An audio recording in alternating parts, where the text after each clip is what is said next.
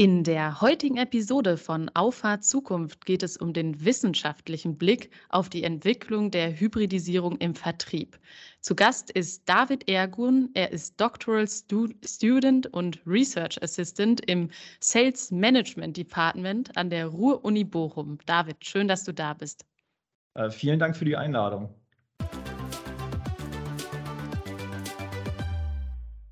Jetzt ist es ja ganz schön ungewöhnlich, dass ich jemanden aus einer Vertriebsfakultät, aus einem Vertriebsbereich hier sitzen habe. Vielleicht kannst du dich kurz vorstellen und auch mal den Blick so auf euren äh, Universitätsbereich lenken. Erstmal äh, ganz vielen Dank, äh, dass ich hier dabei sein darf ähm, und ähm, auch mal so ein bisschen aus unserer Arbeit äh, erzählen kann, von unserer Arbeit erzählen kann.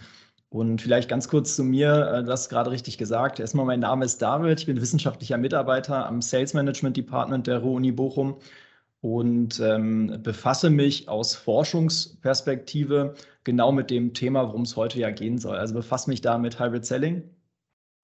Ähm, bevor wir da tiefer einsteigen, äh, zu dem, was wir als Sales Management Department machen. Ich glaube, der Name sagt wir fokussieren uns ähm, sehr stark auf den Vertrieb wir sind auch der einzige universitäre Standort, der sich äh, in Europa sogar äh, ganz klar auf Vertrieb fokussiert und äh, sind so ein Lehrstuhl von drei Professoren ähm, und elf wissenschaftlichen Mitarbeitern, Habilitanten, die sich so mit Themen, ob zum, zum einen Hybrid Selling, aber auch mit ähm, anderen Themen wie beispielsweise Anreizstrukturen im Vertrieb oder auch dem Einsatz von künstlicher Intelligenz im Vertrieb auseinandersetzt.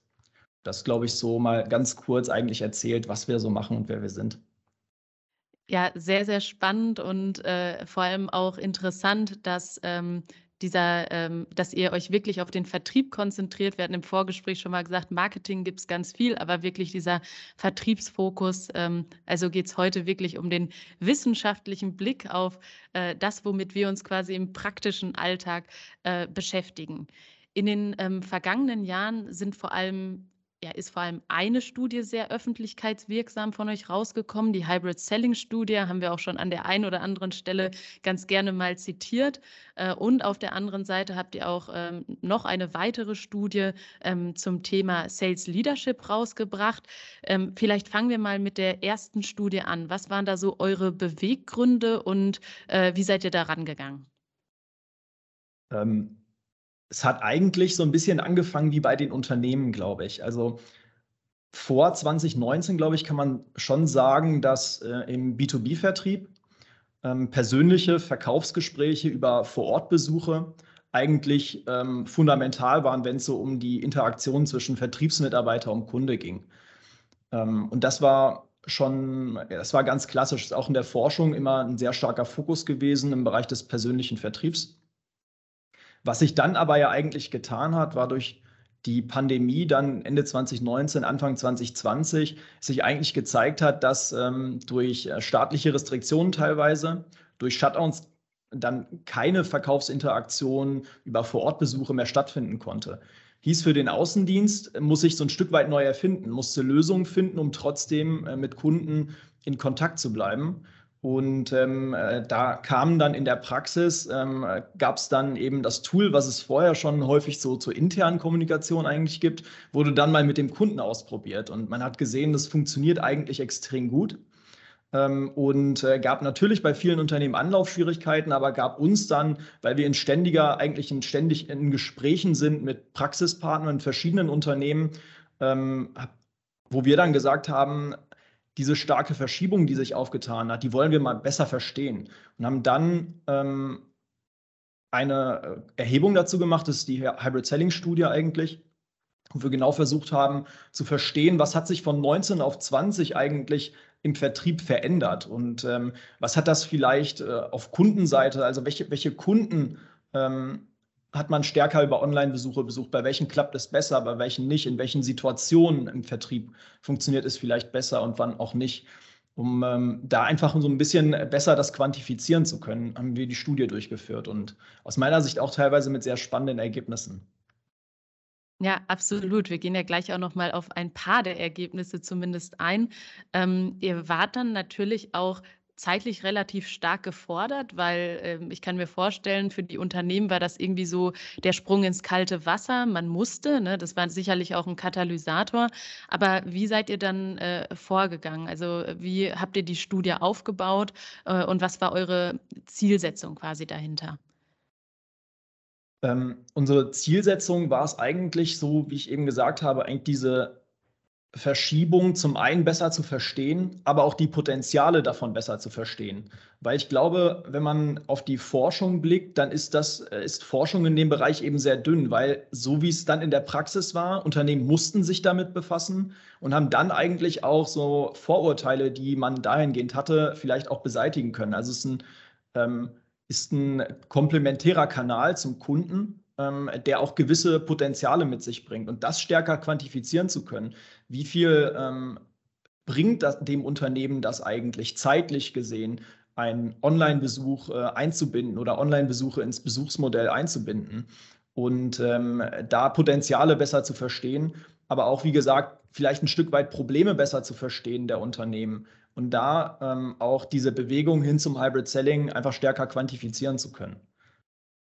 Ja, es ist äh, sehr interessant, weil ähm, ich habe manchmal das Gefühl, in meiner täglichen Arbeit äh, basieren so viele Erkenntnisse so auf einem Bauchgefühl, auf Annahmen. Ne? Gerade so B2B-Vertrieb, man äh, stellt den Kunden äh, in den Mittelpunkt ähm, und leitet dann aber auch wieder sehr subjektiv quasi ab, äh, was erwartet der Kunde, wie können wir unseren Kunden optimal betreuen. Und ich glaube, da hilft ähm, vor allem im, in der ähm, Weiterentwicklung der Vertriebsorganisation dann auch so eine Zahlenbasis, äh, die, ähm, die ihr dann auch mit dieser Studie natürlich erhoben habt. Was würdest du denn sagen, was sind so die wichtigsten Erkenntnisse der Studie, die man mitnehmen kann? Hm. Ich glaube, wenn man auf die Studie, die wir 2021 durchgeführt haben, blickt, dann ähm, sind wichtige Erkenntnisse, dass erstmal man quantifizieren kann, ähm, zum einen, wie viel, ähm, also wie stark haben Unternehmen eigentlich ähm, in Vorortbesuchen ähm, ihre Kunden äh, bearbeitet vor der Pandemie, aber auch wie viele Online-Besuche haben Unternehmen denn eigentlich dann in 2021 tatsächlich durchgeführt? Wie stark variiert das nach Branchen? Da eigentlich so in den Ergebnissen zu sehen, dass ähm, diese Anzahl an Online-Besuchen von 19 auf 20 sehr stark gestiegen ist eben aus den Gründen, die wir eben beschrieben haben. Auf der anderen Seite stellt man auch noch fest eigentlich, dass ähm, wir haben nach der Zeit gefragt, die, die man für Vorortbesuche im Vergleich zu Online-Besuchen beispielsweise benötigt. Man sieht eben im Vergleich 70 Minuten so durchschnittlich für einen Vorortbesuch, 40 Minuten für einen Online-Besuch. Da allein zeitlich gesehen steckt da ein gewisses Potenzial eigentlich drin.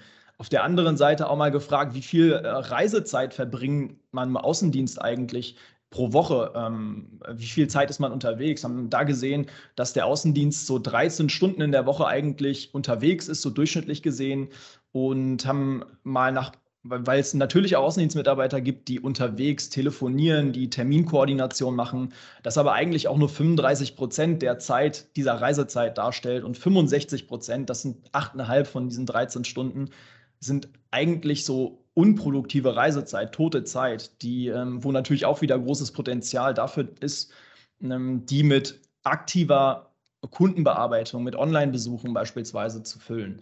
Also da zum einen das Potenzial aufgezeigt haben, aber, und das ist so ein bisschen der Übergang in die 21er-Studie, auch gemerkt haben, dass äh, die, äh, diese, diese Besuchsmodelle in 20 waren sehr stark online.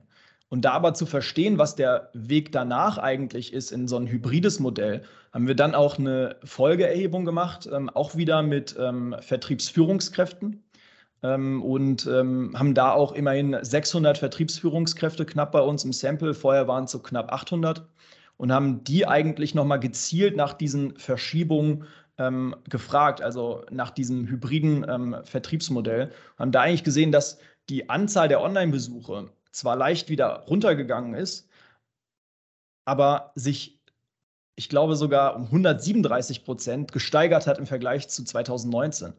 Also wirklich eine sehr hohe Steigerung der Online-Besuche, eine leichte Senkung der Vor-Ort-Besuche, was ja auch verständlich ist, weil man einfach in diesem hybriden Vertriebsmodell stärker gedacht und gearbeitet hat. Wir haben da eigentlich gesehen, dass wenn man mal diesen Zeitraum 20 betrachtet, war eine sehr spannende Erkenntnis eigentlich, dass trotz dieser deutlich stärkeren Online-Kundenbearbeitung ähm, zu 97 Prozent die Unternehmen ihre Vertriebsziele sogar erreichen konnten, obwohl eigentlich Vorortbesuche in großen Teilen weggefallen sind. Sprich, das ist schon eigentlich der Beweis dafür, es hat so auch funktioniert. Um in 21 dann zu sehen, dass man in diesem hybriden Vertriebsmodell eigentlich noch erfolgreicher war. Und das fand ich so eigentlich sehr spannend zu sehen und äh, nimmt auch so ein bisschen äh, diese, äh, diese Angst eigentlich davor zu sagen, dass dass, äh, dass dieser Ansatz nicht funktionieren kann. Aber ich glaube, so wie du sagst, dass am Ende äh, das so erste Implikationen eigentlich dafür gibt, dass so ein hybrider Ansatz für Unternehmen sehr spannend sein kann. Ja, das, äh, du sprichst, äh, glaube ich, mehrere spannende Punkte an. Ich würde noch mal einen gerne hervorheben, weil du hast gesagt, es geht eben nicht darum, ähm, einfach rein Kostenoptimierung zu betreiben durch äh, Digitalisierung von, von Besuchen, sondern es geht wirklich darum, ähm, einerseits, also ich man hat zwei Zielgruppen, würde ich sagen. Man hat einmal den Kunden, den ich natürlich besser betreuen kann und mehr betreuen kann.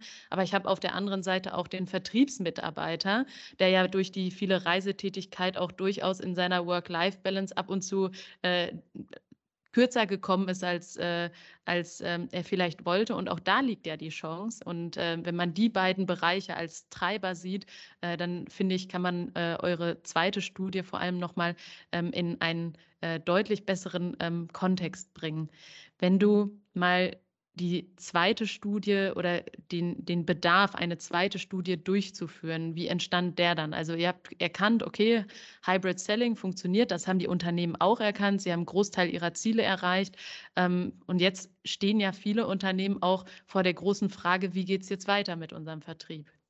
Absolut. Und ich glaube, das war so eigentlich der entscheidende Punkt, wo wir gesagt haben, das, was wir bis jetzt gemacht haben, ist wichtig, um besser zu verstehen, was hat das eigentlich für, die, Implikationen in der Praxis gehabt. Aber die Folgestudie, die wir dann, ähm, also die Sales Leadership Studie, war dann insbesondere um diesen Zeitraum 21, der ja sehr stark hybrid geprägt war, um den auch einfach besser zu verstehen. Aber gleichzeitig auch Ansätze zu ähm, Ansätze in der, in der Steuerung eigentlich dieses hybriden Mixes zu erkennen. Und ähm, eine Zahl, die einfach sehr spannend war für mich eigentlich, zu sehen, dass ähm, auch in 21 eigentlich noch 50 Prozent der Unternehmen, knapp die Hälfte, immer noch keinen systematischen Ansatz für hybride Besuchsplanung eigentlich entwickelt haben. Also für die Planung von Vorortbesuchen und von Online-Besuchen obwohl man ja so ein bisschen 19 hatte, äh, das Jahr 2020 hatte als sehr stark ähm, online getriebenen Zeitraum. Und ähm, ich glaube, es gibt, wir haben verschiedene Aspekte so versucht zu durchleuchten, die stärker auf diese Führungsperspektive eigentlich eingehen, aber gleichzeitig auch diesen Rahmen eigentlich 2021 konzeptionell abzudecken. Ja, die Zahl, die du jetzt genannt hast, die hatte ich mir auch markiert, weil ich fand es erstaunlich. Man hat ja erkannt, okay, es funktioniert, ähm, aber viele Unternehmen haben es noch nicht in ein System gebracht, um für sich daraus quasi Prozesse abzuleiten, weil eigentlich, so würde ich es jetzt mal interpretieren, ist ja die, die, der Beweis, den man durch viel Digitalisierung im Vertrieb und trotzdem dem Erreichen der ähm, äh, Vertriebsziele ähm, ja, erreichen konnte, ähm, dass eine Systematisierung jetzt einer Organisation dabei helfen kann, die Vorteile auch mitzunehmen und die Vorteile auch auszubauen. Warum tun sich Unternehmen so schwer? Ich glaube, dass es insbesondere im B2B-Bereich ähm, eben teilweise ist es branchenabhängig. Ich glaube, dass IT- und Dienstleistungsbranchen, das sieht man auch anhand der Auswertungen, da einfach ähm, auch agiler sind, sich schneller anpassen können an Veränderungen. Aber was man so ein Stück weit auch immer vergisst, ist, die Veränderung findet ja nicht nur im Vertrieb statt. Die findet ja insbesondere auch auf Kundenseite statt und Kundenverhalten hat sich ja auch völlig verändert. Also wir, das zeigen auch diverse andere Studien, dass Kunden deutlich digital affiner sind, dass äh, Kunden auch einen sehr starken ähm, ein, ein, sehr starkes, äh, einen sehr starken Inform also die Informationssuche findet auch sehr stark online statt.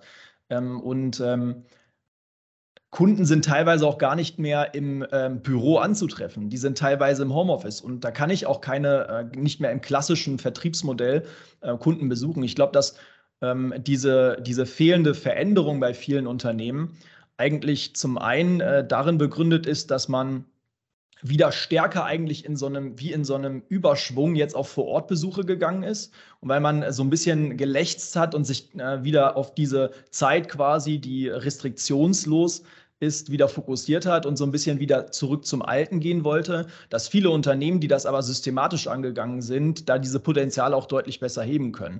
Also ich glaube, dass insbesondere im B2B-Bereich, ähm, wo das Potenzial davon ja einfach sehr groß ist, dass der Bereich sich aber vielleicht mit diesen Veränderungen so ein Stück weit in vielen Bereichen durch dieses klassische Vertriebsmodell, das ja über Jahre bestand, da vielleicht auch ein bisschen schwerer tut. Und ich glaube, das ist ja auch ähm, wichtig zu äh, oder anzuerkennen, dass die Unternehmen ja auch mit einer anderen Vertriebsmethode häufig ihre Erfolge aufgebaut haben. Und deswegen kann ich auch gut verstehen, dass der ein oder andere äh, Betrieb oder die ein oder andere Branche sich etwas äh, schwerer tut. Ähm, und ich denke, genau da helfen ja dann eigentlich konkrete Erhebungen, auch nochmal sich valide zu hinterfragen, ähm, ist das denn noch sinnvoll für die Zukunft? Und ähm, an der Stelle habe ich mir die Frage gestellt, macht es jetzt Sinn, Vorgaben zu machen im Vertrieb. Also ihr geht ja in eurer Studie sehr stark auf diese Systematisierung, ihr kategorisiert nach Kunden, ihr kategorisiert nach Besuchsart und sagt dann nachher, okay, eher digital, eher analog. Ähm, braucht es jetzt eine Vorgabe quasi top-down oder sagt man, nee, das kann im Change Management auch nicht funktionieren? Wie, wie ist da jetzt die Rolle der Führungskraft?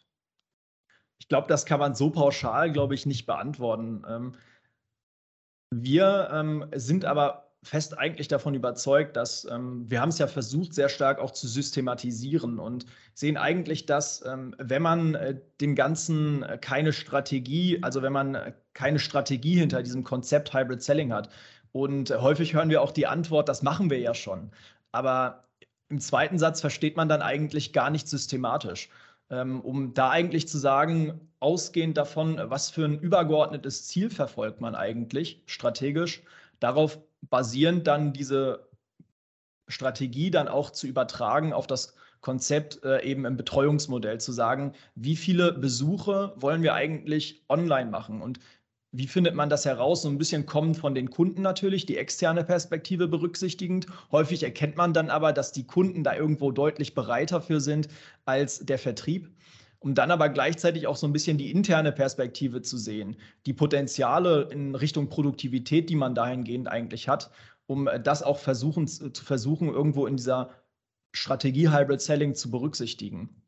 Das dann auch runter zu kaskadieren in eine konkrete Besuchsplanung, zu sagen, wie viele Besuche ähm, wollen wir im Außendienst eigentlich vor Ort machen, wie viele Besuche on, äh, wollen wir online machen und auch Empfehlungen zu geben für verschiedene Situationen. Ich glaube, das kann insbesondere in so einem Change-Prozess, in dem man sich ja befindet, kann das eine gute Hilfestellung sein.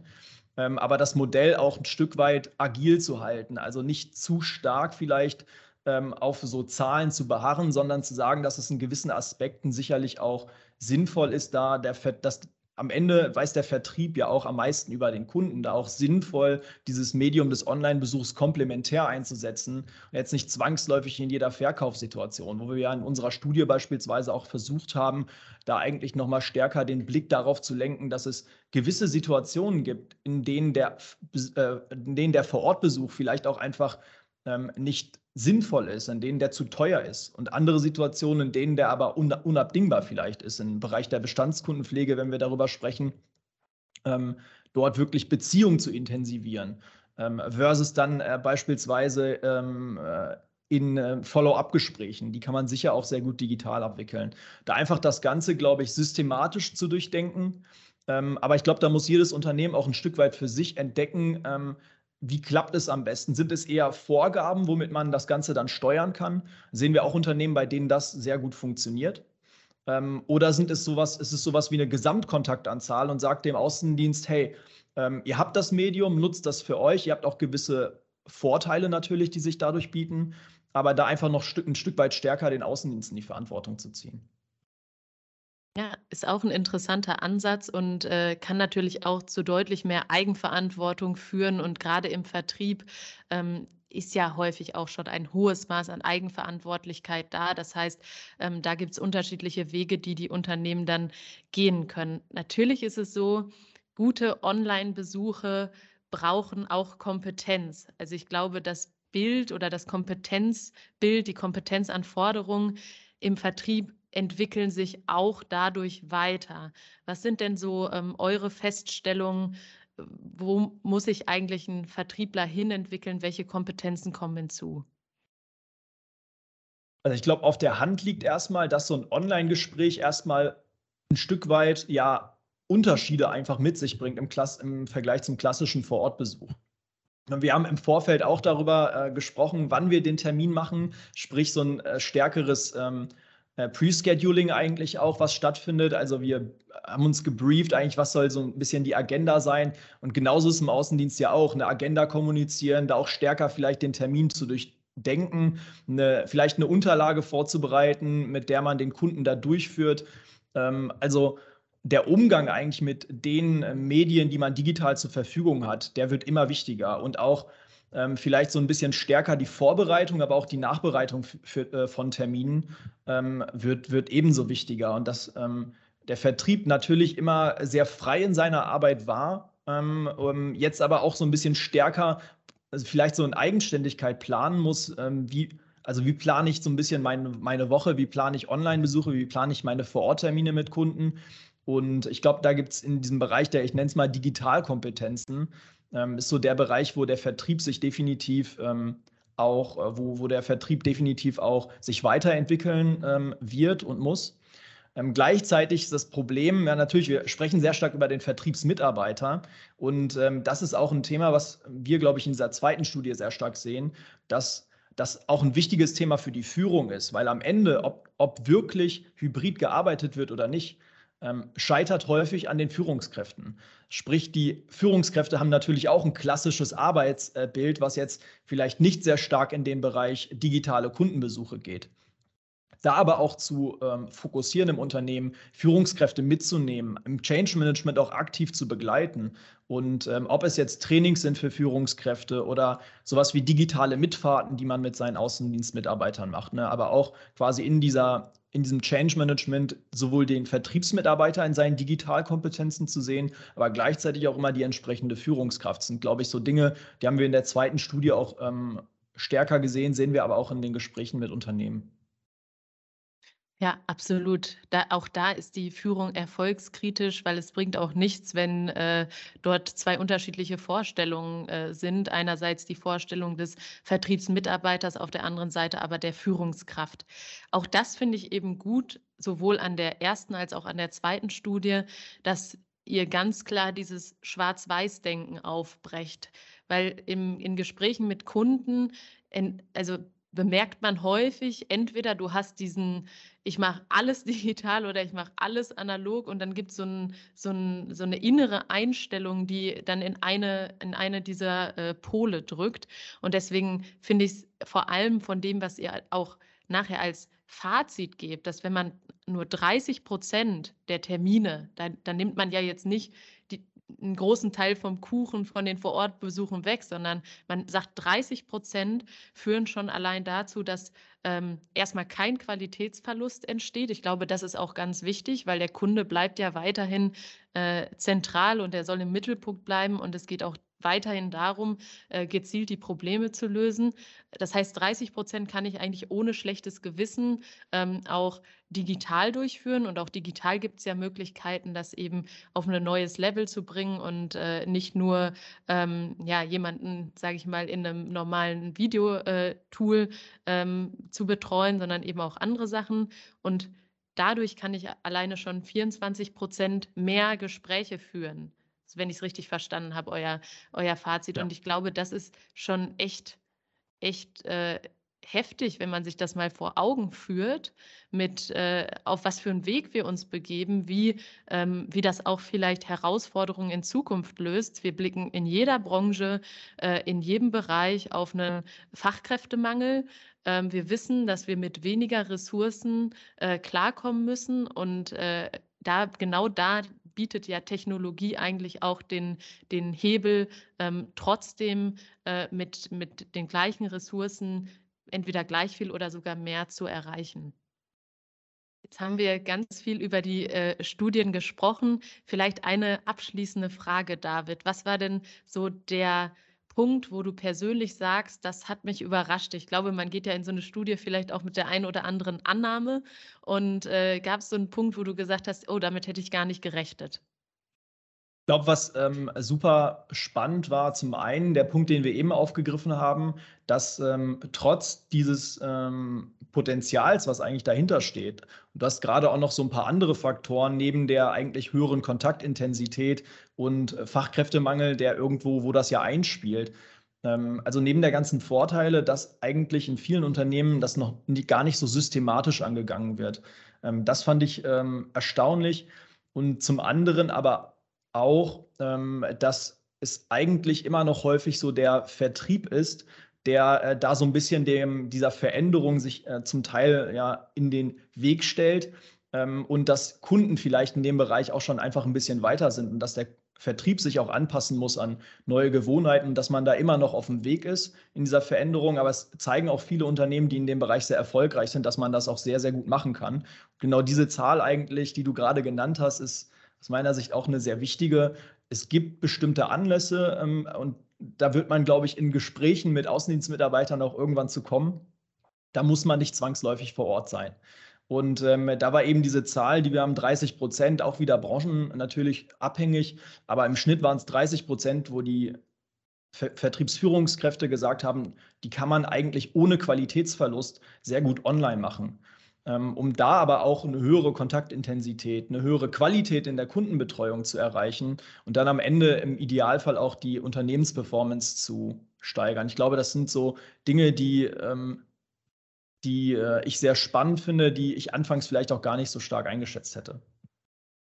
Ich glaube, wir könnten über die Studienergebnisse noch ganz, ganz lange sprechen, weil da doch sehr, sehr viele Zahlen, sehr viele spannende ähm, ja, Impulse durchkommen. Äh, ich kann nur jedem empfehlen, äh, auf die Website äh, der Ruhr-Uni zu gehen und dort auch mal sich die Studie herunterzuladen, anzuschauen. Sie bietet wirklich ein sehr, sehr fundiertes, ähm, Gerüst, eine fundierte Entscheidungsgrundlage, wie man sich und sein Unternehmen in Zukunft ausrichten kann. Und ich würde mal behaupten, so wie, die, so wie ich dich kenne, David, bist du auch über LinkedIn und Co. Ähm, persönlich äh, für Fragen da. Und in diesem Sinne möchte ich mich ganz, ganz herzlich bei dir bedanken für die vielen spannenden Impulse, für die tiefen Einblicke und für den wissenschaftlichen Blick auf den hybriden Vertrieb. Danke, David. Ja, vielen Dank auch von meiner Seite, dass ich dabei sein durfte. Wirklich sehr spannendes Gespräch.